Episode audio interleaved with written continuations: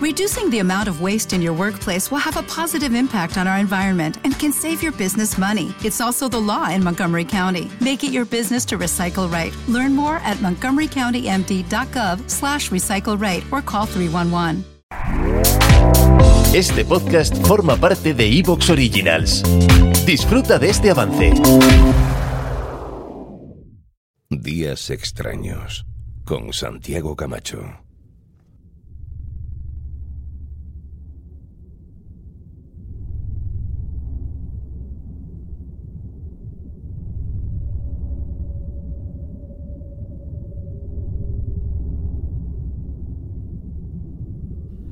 No creo, a lo mejor sí, pero no creo estar revelando ninguna intimidad, nada que no conocieseis, ningún secreto de mi vida, si comento que me encantan los videojuegos.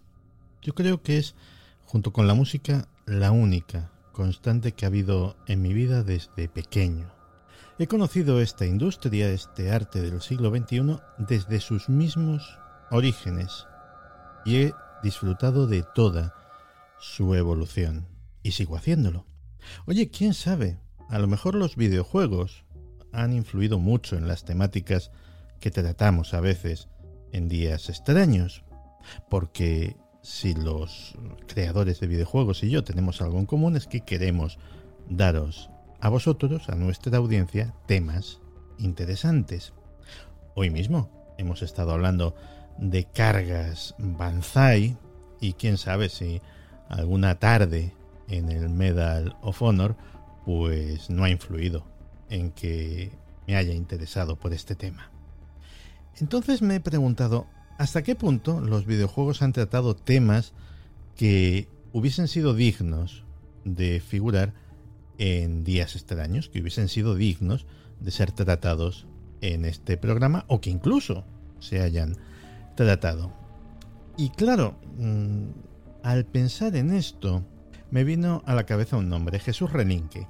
Os acordaréis de él porque vino a presentarnos sus dos novelas, La llave de los misterios y La ciudad oscura, y de paso nos dio un maravilloso recorrido por las leyendas, por los misterios de Cádiz. Pero es que además Jesús Relinque es un gran experto en videojuegos que ha escrito sobre el tema y le lancé el guante. Dije, oye Jesús, ¿tú te animarías? Y afortunadamente se animó. Jesús Relinque, bienvenido de nuevo a Días Extraños. Gracias, Santi, por invitarme y tú sabes que me hace falta poco ¿eh? para venir. Vamos, que desde los que te tocan las palmas y enseguida te arrancas a bailar. El tirón, el tirón. Y además, bueno, si es de videojuego, pues más aún que, como te pasa a ti, ¿no? Llevamos, llevamos mamando un poco esto desde que éramos pequeños y bueno, yo creo que grandes, eh, las grandes pasiones que tenemos y que compartimos, muchas de ellas, como tú has dicho, provienen de, videojuegos. Y yo creo que lo que vamos a hablar hoy pues eh, va a dejar un poco a las claras todo esto. Pues sí, porque he notado eso, que las temáticas de los videojuegos y las temáticas de días extraños, no solamente el misterio tradicional, los ovnis y los fantasmas y este tipo de cosas, sino bueno, pues el misterio entendido de una forma muy amplia, como lo entendemos aquí, pues sí han sido sí han sido parte del mundo de los videojuegos. Además, me decías que desde sus mismos orígenes, desde aquellas máquinas arcade en la que uno se gastaba su moneda de cinco duros, mientras un personaje a tu espalda decía, si quieres te paso esa pantalla. Sí, sí, sí. Además de que ese caldo de cultivo que eran los, salones recreativos daba para, mucho. Eh, yo diría que realmente cuantos, cuanto más nos remontemos atrás en el tiempo, más misterios vamos a encontrar. Y esto tiene su lógica, ¿no? Porque, bueno, eh, los años 80, que es cuando eclosiona eh, todo el tema de, de, los salones recreativos, de los videojuegos arcade, pues claro, poca información había ¿no? al respecto. Eh, todo era muy enigmático, mm, eh, era un mundo por descubrir. Y, si hablamos de un mundo por descubrir en el videojuego, yo creo que no podemos dejar de mencionar a, Atari. Sí.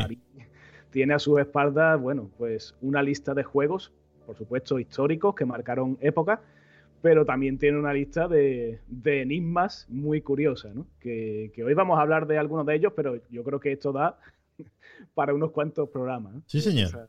Esa, compañía. Eh, el juego que he seleccionado primero para abrir fuego, y nunca mejor dicho, es el Missile Command. Mítico. Eh, Atari 1980, que es cuando yo nací, por cierto. Eh, ya llovió, ya llovió, ¿no? este arcade. Pues fíjate si yo soy más viejo que, yo, yo jugué a la recreativa. Claro, yo. cuando salió. Claro, claro, Tú, entiendo que, bueno, cuando, cuando llegó a España, que yo no sé si sería en propio 1980, supongo que quizás un poco más, más adelante. Esperemos que fuera un poco más adelante, sí. Porque si no. Eh, mira, el juego fue revolucionario por muchas cosas. Lo primero porque fue uno de los primeros en color, pues junto con el Galaxian y alguno más. Y es que veníamos del, del Space Invaders, veníamos de los marcianitos que eran en riguroso blanco y negro. Bueno, a veces no. A veces algún espabilado le ponía en la pantalla, sobre la pantalla, un filtro de celofán con tiras de colores que coincidían más o menos con las tiras de los marcianos y así daba la impresión de que aquello era en color, pero era, era en, blanco y negro. Y luego fue revolucionario porque el control era un trackball, era una bola del tamaño de una pelota de petanca que te permitía dirigir la mira con la que apuntabas a los misiles enemigos y oye, eso no se había visto nunca. O sea, bueno, en realidad yo creo que ni se volvió a ver. Algún otro juego recuerdo que compartía ese control, pero vamos, dos o tres.